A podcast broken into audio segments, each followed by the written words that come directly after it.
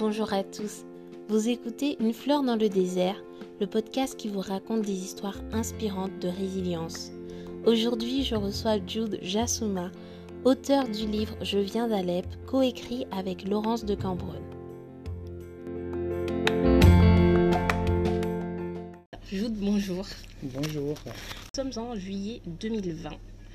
Et quand est-ce qu'est sorti le livre? En quelle année? Donc le livre est sorti en 2017, mars 2017. Euh, Ça fait trois ans à peu près. Donc vraiment il a eu un, succès, on peut dire ça. Il a été traduit en plusieurs langues. Et, que s'est-il passé en fait pour vous et votre famille depuis la publication du livre? Donc vraiment, j'étais très sollicité pour faire, euh, pour parler de ce parcours même, euh, moi je, dis toujours, c'est, je suis un micro-exemple des, millions et des millions de réfugiés qui traversent les frontières, aussi les mers, soit la mer Égée, soit la mer Méditerranée. Euh, et après, donc, au niveau de ma vie privée, entre guillemets, si vous voulez, donc j'ai bien avancé, moi et ma femme. Moi, j'ai repris mes études et j'ai fait Master 1 en FLE, français langue étrangère, aussi Master 2 et il me reste quelques touches maintenant pour la soutenance. Et aussi, je travaille en CDI maintenant, c'est déjà bien. Super. Euh, je travaille comme conseiller voyageur qui euh, s'occupe euh, du Moyen-Orient. Comme moi, je parle la langue maternelle, mhm. c'est-à-dire moi, je m'occupe de, de la Jordanie, l'Égypte, le sultanat d'Oman et aussi en plus la Turquie, parce que aussi j'ai une, une, expérience en Turquie. Ma femme aussi, maintenant, il il est licencié ah. Euh, oui, il est licencié en dialecte et langue arabe de l'université Rennes 2. D'accord. Donc c'est en général et j'ai eu une autre petite fille qui s'appelle Rose. Ah, super. Dans le livre, euh, vous nous racontez une histoire extraordinaire euh, que vous avez posée sur le papier. Et selon moi, ce livre, il est important. Et je voulais savoir, qu'est-ce qui vous a motivé à l'écrire? Qu'est-ce qui vous a, qui est, est-ce qu'il y a quelqu'un qui vous a convaincu? Peut-être que vous étiez hésitant. Donc euh, d'abord, euh, la décision de, d'écrire ce livre-là n'était pas simple, pour plusieurs raisons. Donc euh, d'abord pour nous, les Syriens surtout, comme moi je suis Syrien, donc le mot réfugié, c'est quelque chose de honteux, c'est pas quelque chose de favorable, c'est, pas un point positif, si, si vous voulez. Donc mais je suis arrivé en 2016, juin 2016, c'était le moment des élections en France. Donc, si vous voulez, j'ai ouvert les yeux sur la vie démocratique euh, en France. en Syrie, on n'a pas ça. Pour cela, j'étais surpris. Ça fait du changement. oui, ça fait du changement. Je parle français. Donc, euh, je suis les médias, la télé, mhm. la radio, les journaux, c'est normal. Euh, je vois, désolé, mais les Français ne comprennent pas exactement qu'est-ce qui se passe en Syrie. Oui, on n'est pas du tout informé. Euh, oui, c'était pour moi c'était l'étincelle, si vous voulez. Mhm. J'ai commencé à me dire il faut faire quelque chose. Oui. Il faut il faut réagir. Et donc j'ai commencé mon entourage. J'ai habité une, une petite ville qui s'appelle Martigny-Ferchaud, c'est à 40 km euh, de Rennes, 2600 habitants, c'est tout. Et j'ai commencé à parler autour de moi, à mes amis français là-bas, parce que j'ai construit un réseau d'amis, c'est sûr, et c'est ça ce qui se passe en Syrie, comme ça, la vie en Syrie, les raisons pourquoi nous sommes en guerre, et la question éternelle pour tous les réfugiés, pourquoi un réfugié il est là en France, qu'est-ce qu'il fait là? Est-ce que ce réfugié-là euh, vole l'argent des Français, le travail des Français? Donc toutes ces, ces questions-là, vraiment, ils, elles étaient sur place, ou mm. sur le plateau, si, si vous voulez. Moi, donc, en ce moment-là, j'étais en contact avec Laurence de Comprendre. Donc, on se parle de l'actualité, qu'est-ce qui se passe. Je dis, Écoute, euh, l'errance, moi je vois que les Français ne comprennent pas qu'est-ce qui se passe en Syrie. Euh, donc oh, moi j'ai envie de, faire quelque chose. Il faut, il faut bien dire la vérité. Qu'est-ce qui se passe? Il m'a dit, bah, on fait un livre. Bah, moi, Tout je simplement. dis tout simplement, oui, il faut, il- parce qu'il m'a dit, il faut, il faut écrire. Oui, C'est ça, c'est ça la, la question. On peut parler, mais il faut diffuser large mhm. l'information ou la vérité, si vous voulez. oui, oui, oui. Donc euh, pour cela, on a dit euh, oui, pourquoi pas. Moi, de toute façon, ce ne sera pas compliqué de faire le livre parce qu'on ra- on raconte euh, la vérité. Oui, Oui, c'est, je raconte en gros ma vie. oui, Comment on a traversé les frontières ou le parcours de la Syrie, la vie en Syrie. On a fait un, petit flashback sur l'histoire en Syrie euh, jusqu'à ce moment-là, si vous voulez. oui. Voilà, en fait, euh, du coup, c'était ma question d'après. C'est que justement, on vous suit depuis votre enfance à Alep jusqu'à votre arrivée en France. Et euh, ce qui m'a marqué à la lecture du livre, c'est votre détermination. Donc en fait, vous n'êtes pas issu d'une famille aisée et vos grands frères ont choisi de suivre un chemin en fait qui leur était tout tracé. Ouais. Mais vous, vous avez décidé depuis très très jeune que vous Mhm. souhaitiez développer votre potentiel en faisant des études et par la même occasion en tenant tête à votre père. Ah ouais. Et du coup, ma, ma question, c'est euh, euh, quel message vous auriez pour la jeunesse française qui, à mes yeux, a énormément de chance, même si notre système éducatif est, est imparfait et, et- et certes un peu bancal. Quel message vous auriez en fait pour les jeunes euh, qui vivent en France? Oui, d'abord, en, vrai, et si vous voulez, en général, pardon, donc il faut lutter pour réaliser son rêve. Moi, je dis son rêve ou un rêve, parce que toute chose, tout- c'est l'avenir, c'est le rêve. Parce qu'il faut rêver, il faut travailler pour réaliser ce rêve-là. Donc d'abord, le message pour les, les gens français, ça sera simple. Donc, vous êtes dans un pays assez développé, vous travaillez, vous arriverez. C'est ça le, le- le message principal. Donc, et il faut être, d'après moi, c'est toujours d'après moi, il faut être toujours un rebelle. Oui. À l'intérieur et à l'extérieur, Oui, si, oui. vous- si- si vous voulez. Il faut bien comprendre que nous, nous, euh, on vit dans une vie, vie où on a des obstacles. Oui. C'est pas, nous ne sommes pas en paradis. C'est ça la question. Nous ne sommes pas au paradis, donc c'est-à-dire qu'on a des obstacles. Un jour, on sera riche, l'autre jour pauvre. Euh, on va, par exemple, on commence la vie comme ça en France. D'abord une location, après peut-être un petit appartement, après une maison. Après, c'est ça la vie. Et toujours il y a des obstacles. Le message, c'est croire en ses rêves et ne pas euh, se laisser freiner par les obstacles et par la C'est négativité. exactement ça. Lorsqu'on lit votre livre, on ne peut pas s'empêcher de penser euh, ah là là, heureusement qu'il parle français ou heureusement qu'il avait des économies. Et en fait, des choses que vous avez faites par passion ou par principe, en fait, travailler, c'est un principe, il faut travailler pour gagner de l'argent. Quand on a de l'argent, il faut faire des économies. Ce sont des choses que vous avez faites par principe.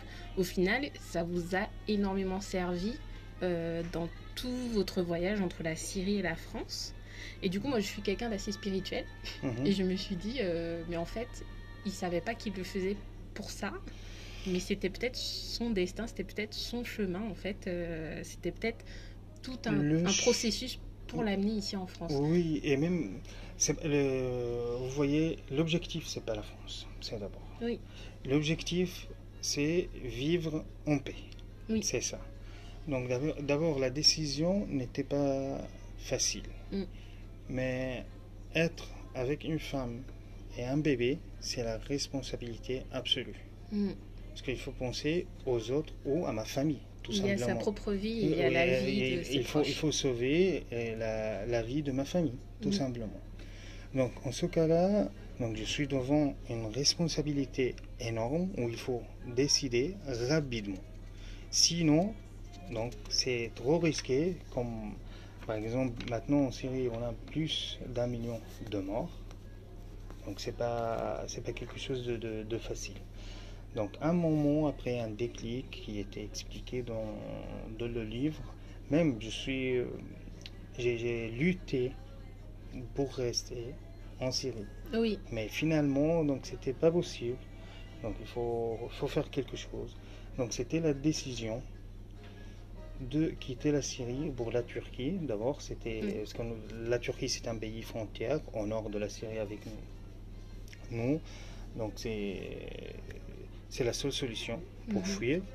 Et après, c'est la Turquie, c'est la porte de, de l'Europe. Oui. oui, Donc, c'était ça. Donc, on a décidé, j'ai décidé, parce que moi, j'ai- ce qui a porté la responsabilité de, de fuir Mm. la guerre d'abord. et Après, j'ai fait euh, venir ma famille en Turquie. Après, s'il y a des choses qui s'est passées en Turquie, on a décidé de traverser la mer Égée. Ouais.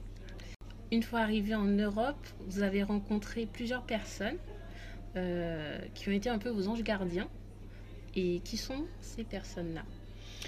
Donc, euh, d'abord, si vous voulez, c'est, euh, c'était en Grèce, quand on est arrivé en Grèce, où j'ai rencontré donc euh, ces anges-là, si vous voulez, parce qu'il y avait beaucoup de bénévoles qui travaillent avec les réfugiés. Donc, euh, on était parce qu'on était accueillis à l'Eros, Mhm. donc à- où j'ai rencontré euh, Laurence de Comprendre. D'accord. Donc, moi, si vous voulez, je vais parler de mon prénom un peu parce que c'est important. Moi, même c'est un peu euh, imaginaire, mais Oui, pour oui, moi, oui. c'était ça la réalité. Quand j'ai changé mon prénom, vraiment ma vie, A A changé. changé. tout simplement. Mon prénom, c'est Bajoud. Oui, oui, oui. On, le découvre dans le livre, Euh, coup. euh, oui, donc euh, être appelé Joud, vraiment, c'était ça le, le basculement. Mhm. vers la, la vie en rose, si vous voulez. J'ai rencontré Laurence de Comprendre et c'est très important, comme vous avez dit, que j'ai la chance que je parle français. Donc, parce que vraiment, c'est un problème pour les. Oui. Un vrai problème pour les Que réfugiés. ce soit les réfugiés syriens et les réfugiés des autres pays. Oui, Parce les que- réfugiés en ouais. général. Donc, comme je Donc- vous disais tout à l'heure, en fait, moi, j'ai donné des cours de français euh, à des travailleurs euh, étrangers. Et c'est vraiment quelque chose de déterminant, le- la barrière de la langue, pour euh, trouver un travail, pour comprendre les documents, que tous les documents, toute la paperasse française Et, et à remplir.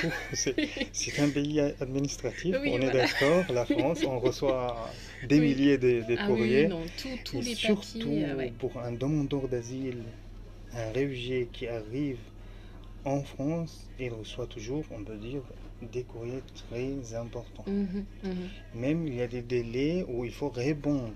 Oui, C'est-à-dire, par exemple, c'est l'OFRA, l'Office français euh, des apatrides et des, des réfugiés.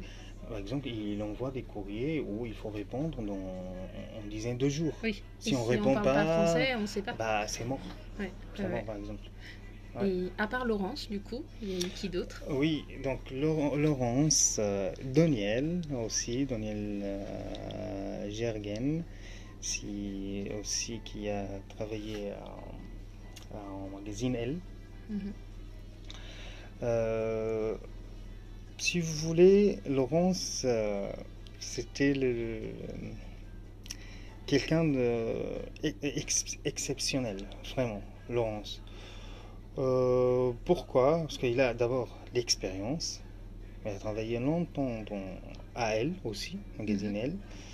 Et aussi, il a l'expérience qu'il a beaucoup, beaucoup, beaucoup voyagé. Oui. Il a, il a beaucoup, beaucoup vu des, des, des gens de, de- plusieurs cultures, de plusieurs nationalités. Euh, donc, il était sensible et il était bénévole donc, pour aider les, les réfugiés D'accord. en, en général.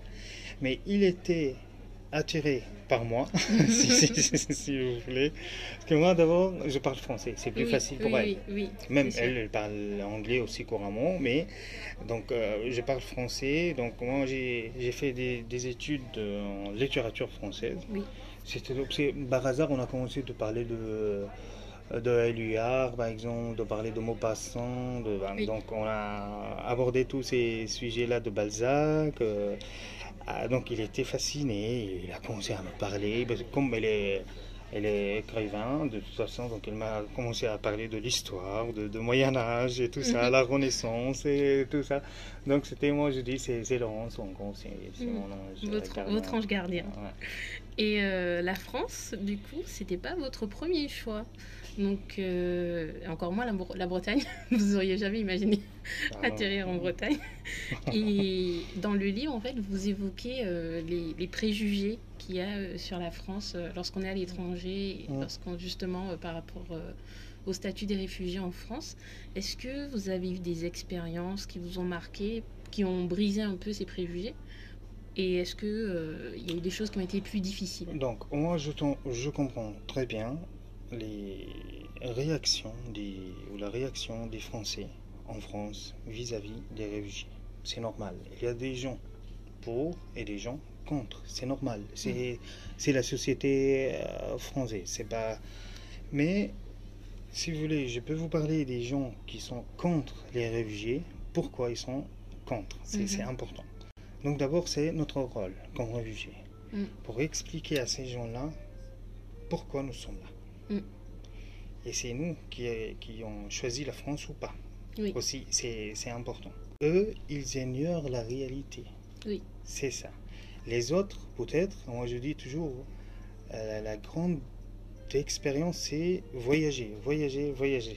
Comme ça, on peut avoir une, expérience euh, ouverte, large, si vous voulez. Donc, pour cela aussi, c'était une raison pour laquelle moi je me suis dit il faut faire ce livre-là. Mhm. Et même j'ai observé qu'il y avait beaucoup de gens qui sont qui étaient contre les réfugiés après ce livre-là, mais non, mm. non. C'est trop dur ce que vous avez vécu. C'est trop dur. On ne peut pas vous fermer la, porte après tout ce que vous avez vécu. Moi, c'est mon avis. Hein. On ne peut pas vous fermer la porte après tout ce qu'on avait vécu parce que que après tout ce que vous avez vécu, parce que nous, ici en France, on est vraiment dans une bulle. Et, je ne comprends pas pourquoi, en fait, on n'arrive pas à ouvrir les yeux en fait des Français sur, sur la chance qu'ils ont. Mais, euh, mais c'est un travail, c'est un travail, c'est le but de ce podcast aussi, de l'ouverture d'esprit, euh, la découverte. C'est ça. Euh, et, il faut toujours parler, parler, reparler de, de cette question-là ou de cette actualité-là. Parce que imaginez donc le, le flux migratoire ne s'arrête jamais. Parce que, parce que, toujours il y a des problèmes, toujours il y a des guerres. Donc, euh, euh, donc si, si, vous voulez, toujours euh, à gauche, à droite, il y a des guerres, il y a des, des, des, pays en crise économique, blablabla, parce qu'on parle aussi des réfugiés économiques, des réfugiés climatiques, des réfugiés de guerre. Donc, euh, vous voyez, c'est-à-dire. Enfin, de toute façon, depuis l'histoire du début de l'humanité, en fait, oui, euh, il y a eu des migrations. Oui, c'est ça, exactement. Et peut-être les Syriens, c'est notre tour. Voilà. Un jour, par exemple, le, la Deuxième Guerre mondiale, c'est les Grecs qui, qui se sont réfugiés en Syrie, par exemple. Mhm. Oui, tout à fait. Ah oui, il y avait des camps pour accueillir les, les Grecs en Syrie. Donc, ah, euh, exactement, ma ville natale.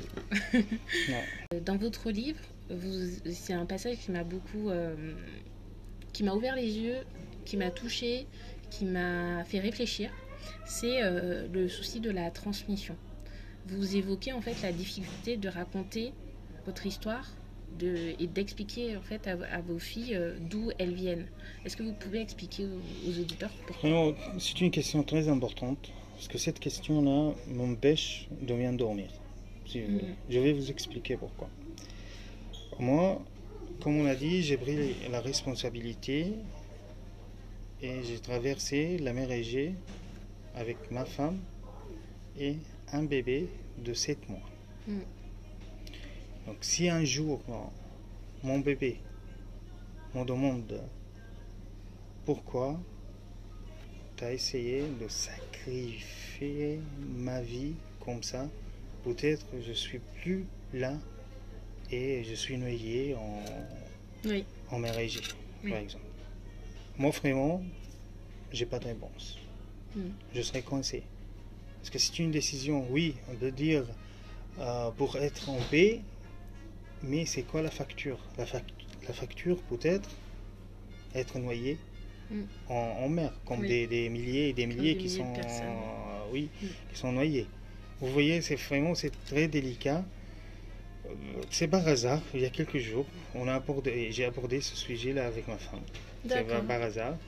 Et il m'a dit, moi, euh, ma femme, il m'a dit, moi, je, je dis rien, je dis rien. C'est sûr que je vais pas parler de cette traversée, de cette décision, décision à ma petite, D'accord.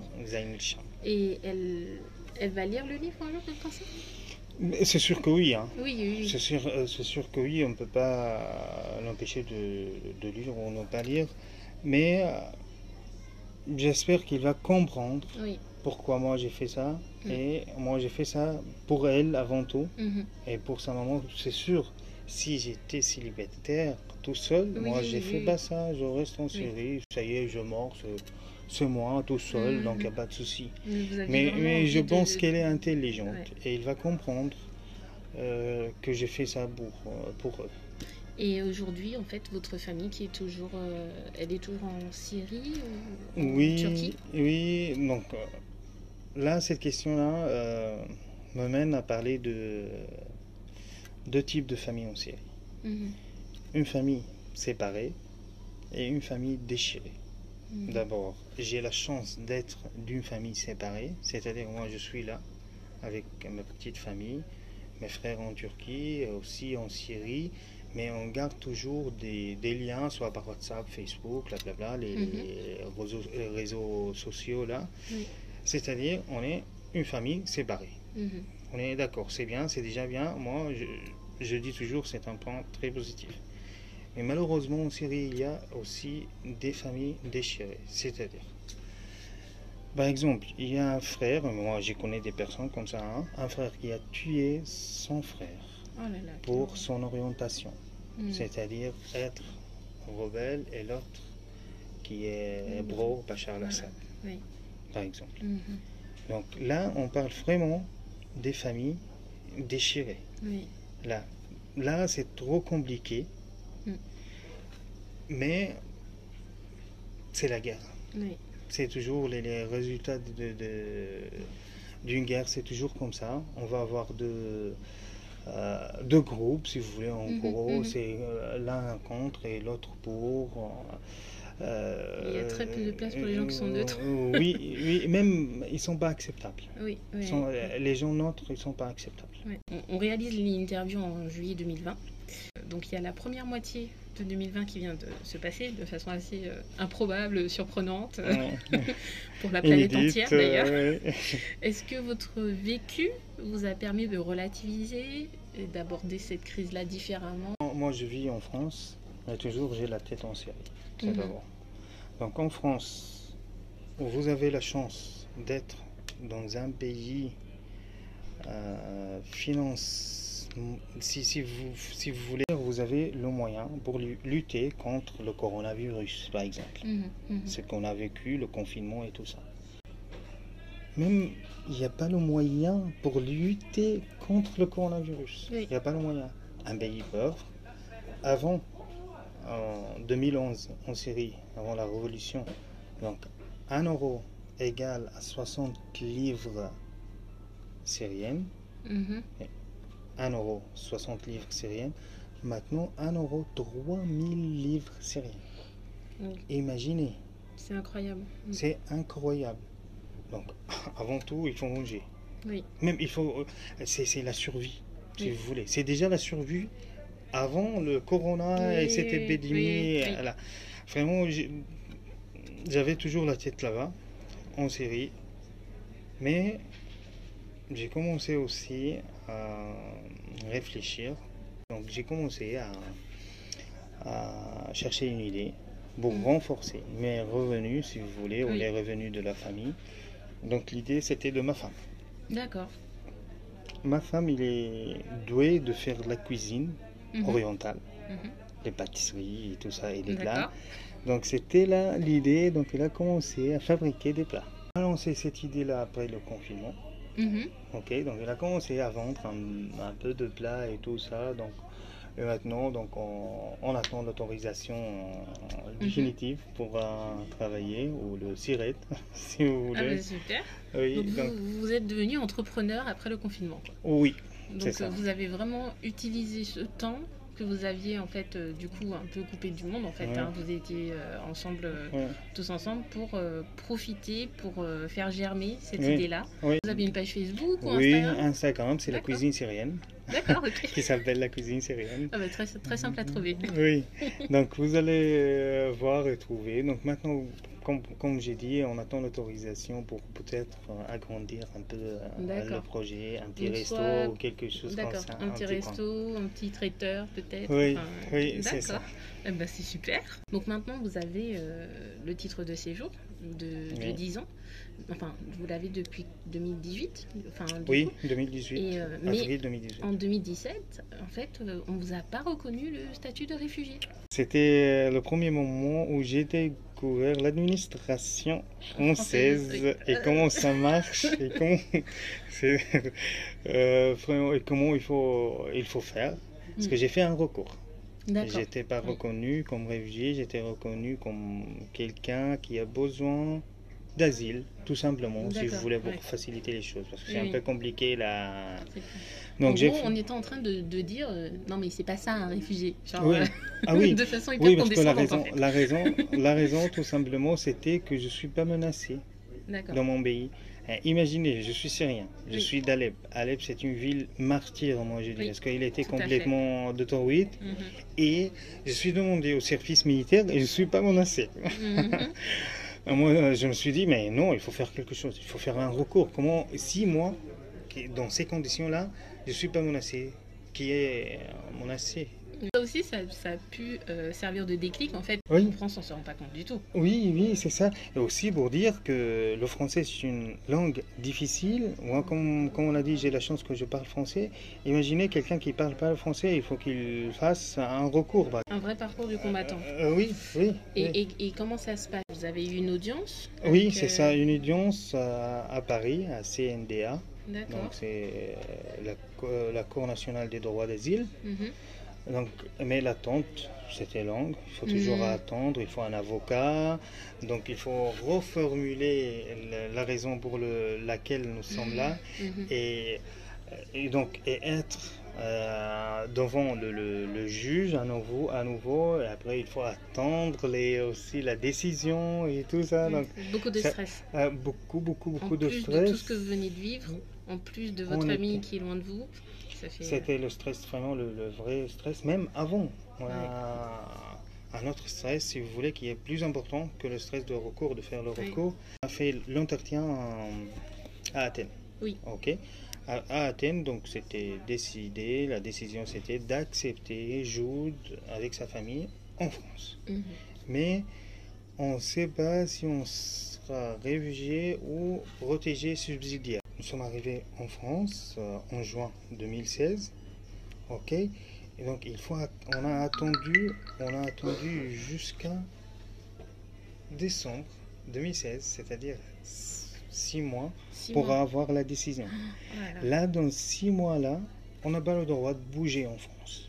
On est bloqué dans un immeuble, Oui. à- dans une petite ville de Oui, 2600 pas très- habitants, ouais, pas très Vous étiez déjà confiné en fait. Ah oui, dans un immeuble, tout le monde syrien, Mm. ok, de la Syrie. On n'a pas le droit de voyager, il faut toujours une autorisation. On n'a pas le droit de travailler. En plus, on fait rien que attendre D'accord. la décision. Pour moi, c'était hyper compliqué. C'était Ouais. pas facile. On, on fait rien. Ouais, ouais. 24 heures sur 24 Surtout heures. vous, vous avez commencé à travailler à quel âge déjà? Ah, moi, j'ai commencé à travailler donc à l'âge de 10 ans. D'accord. Ouais. Donc, vous, avez commencé à travailler à 10 ans et puis Euh, euh, là on vous ans. dit hein, Oui. subitement, euh, Et oui, je peux, rien faire. oui, je peux vous dire que tous les, Syri- les Syriens ils travaillent beaucoup, beaucoup. Oui. Nous, nous, en Syrie, donc on n'a pas le, le- la sécurité sociale, Mm. le RSA, Les congés payés. les congés payés et tout ça, on n'a pas ça Syrie. Pour, mhm. cela, pour cela, il faut travailler. Si Oui. on ne travaille pas, on On on n'a rien. on rien, on ne mange pas. pas. Oui, tout simplement. Pour cela, on travaille euh, 12 heures, 13 heures, 14 heures par jour. Ouais, ouais, ouais. C'est comme ça. Même quand j'étais en Turquie, avant la Grèce, j'ai travaillé à 14 heures, 15 heures par jour. Euh, J'étais là à Martigny, faire chaud. Donc on fait rien. Et il faut attendre, et c'est le stress. Peut-être on sera rejeté, révisé, Mm. peut-être un an, peut-être dix ans, peut-être. euh, Donc après, c'était un an, donc on a fait un recours, comme on a dit, ça a pris un an, et même l'avocat, il m'a dit, euh, donc c'est hyper rapide. Oui. Vous avez la chance. Oui. Un an, hein. un an, vous avez la chance. Parce que jusqu'à maintenant, maintenant je connais des, des amis où ça fait trois ans qu'ils Trois ans qu'ils attendent. qu'ils attendent. Oh là là. Et on n'a pas le droit de travailler. Bah oui, trois ans sans, sans travailler à attendre Ah euh, oui, la décision. Quoi. Oui, c'est compliqué. Ouais. Mais c'était toujours, au moins j'ai- j'ai une phrase que je la garde toujours, et je dis tout est possible avec l'espoir. Mm. Au moins j'ai toujours l'espoir. Mm. Et il y a toujours des obstacles, comme on a dit, de la vie. Il faut dépasser ces obstacles-là en gardant l'espoir, donc on va y arriver, Ouais. tout simplement. Super. Alors pour terminer, euh, j'ai pensé euh, que vous pourriez lire ce petit passage qui est extrait de votre livre. Donc c'est le premier paragraphe qui est là. Oui. Donc, euh, de décembre 2016. Donc, j'aimerais être un membre actif de la société française. J'aimerais m'engager pour rendre un jour à la France un peu de ce qu'elle m'a donné. Je ne sais pas, euh, je ne sais pas encore comment, mais je vais trouver. Ma nouvelle vie commence ici. Je ne veux plus regarder en arrière. Si la France veut bien de moi, j'aurai la chance de vivre dans un état de droit, une démocratie dans le pays de droit de l'homme, un pays où il y a la liberté d'expression, la liberté de la presse, la justice sociale, le droit de vote, une grande classe moyenne, des syndicats, une incroyable protection sociale et pas de grande différence entre les classes sociales dans un pays où je n'aurai plus peur de prendre la parole, d'être arrêté par la police et de parler à des juifs, un pays où je n'aurai plus besoin de corrompre de fonctionnaires pour sauver ma peau. Liberté, j'écris ton nom. Superbe passage. Ouais. Euh, j'ai- Ce passage m'a énormément touchée. Dedans, vous dites, je ne sais pas encore comment je vais faire, mais euh, je veux être un membre actif de la société française. Oui, Est-ce que vous avez du coup trouvé comment, comment faire? C'est important. Qu'il y a beaucoup de pays, même des pays arabes, qui ont rejeté les Syriens. Oui. C'est important. En tant que la France ou l'Europe en général a accueilli euh, les Syriens, donc il faut dire merci. Mm. Mais comment? Comment on peut dire merci? Donc d'abord, être actif positivement, c'est important. Oui, oui. Être actif aussi négativement, c'est possible. Être actif positivement, c'est important. C'est-à-dire, d'abord, moi je vais parler en général. Donc, il faut apprendre la langue. Mhm. Si on apprend la langue d'un pays, c'est-à-dire, on dit un merci, mais Oui. d'une manière un peu différente. Oui. Parce que, par exemple, moi je serais très très content si vous me parlez en arabe. Oui, oui, Par exemple, c'est ma langue ma- maternelle. Donc d'abord ça. Après, deuxième pas, il faut trouver du travail. Nous, les Syriens, en général, on n'aime pas avoir le RSA, les aides et Mm. tout ça. C'est honteux pour Oui, nous, oui. Tout, tout simplement. Donc, travailler pour donner aux autres Mhm. lieu ou pour aider les autres, si Mm. vous voulez.